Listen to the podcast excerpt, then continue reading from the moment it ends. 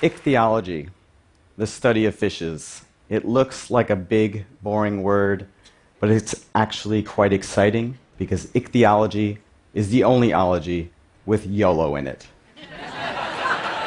now, to the cool kids in the audience, you already know YOLO stands for You Only Live Once. And because I only have one life, I'm going to spend it doing what I always dreamt of doing seeing the hidden wonders of the world and discovering new species. And that's what I get to do. Now, in recent years, I've really focused on caves for finding new species. And it turns out there's lots of new cavefish species out there.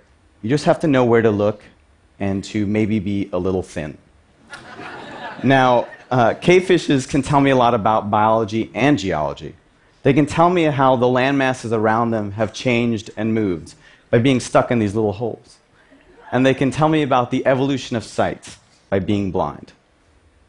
Now, fish have eyes that are essentially the same as ours. All vertebrates do. And each time a fish species starts to adapt to this dark, cold cave environment, over many, many generations, they lose their eyes and their eyesight until they end up like an eyeless cavefish like this one here. Now, each cavefish species has evolved in a slightly different way, and each one has a unique geological and biological story to tell us. And that's why it's so exciting when we find a new species. So, this is a new species we described from southern Indiana. We named it Amblyopsis hoosieri, the Hoosier cavefish. its closest relatives are cavefishes in Kentucky, in the Mammoth Cave system. And they start to diverge when the Ohio River split them a few million years ago. And in that time, they developed these subtle differences in the genetic architecture behind their blindness. There's this gene called rhodopsin that's super critical for sight. We have it, and these species have it too except one species has lost all function in that gene and the other one maintains it. So this sets up this beautiful natural experiment where we can look at the genes behind our vision and the, at the very roots of how we can see. But the genes in these cave fishes can also tell us about deep geological time, maybe no more so than in this species here. This is a new species we described from Madagascar that we named Typhliotris murari bay. That means big sickness in Malagasy for how sick we got trying to collect this species. Now, believe it or not, swimming around sinkholes full of dead things and caves full of bat poop isn't the smartest thing you could be doing with your life. But YOLO. now, I love this species despite the fact that it tried to kill us. And that's because this species in Madagascar, its closest relatives are 6,000 kilometers away, cavefishes in Australia.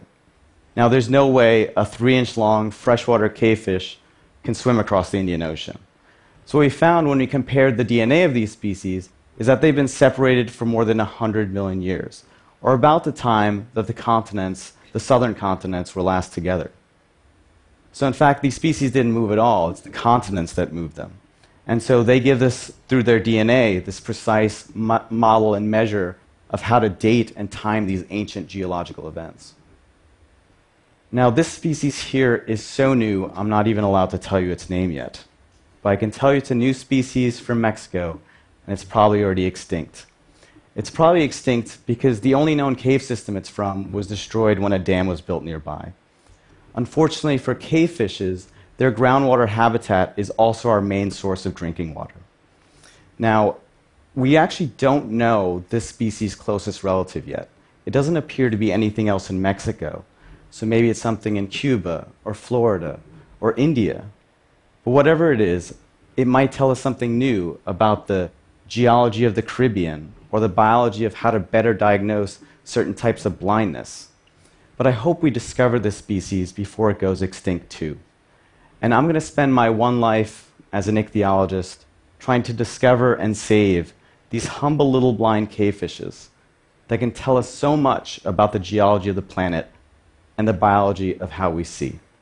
Thank you.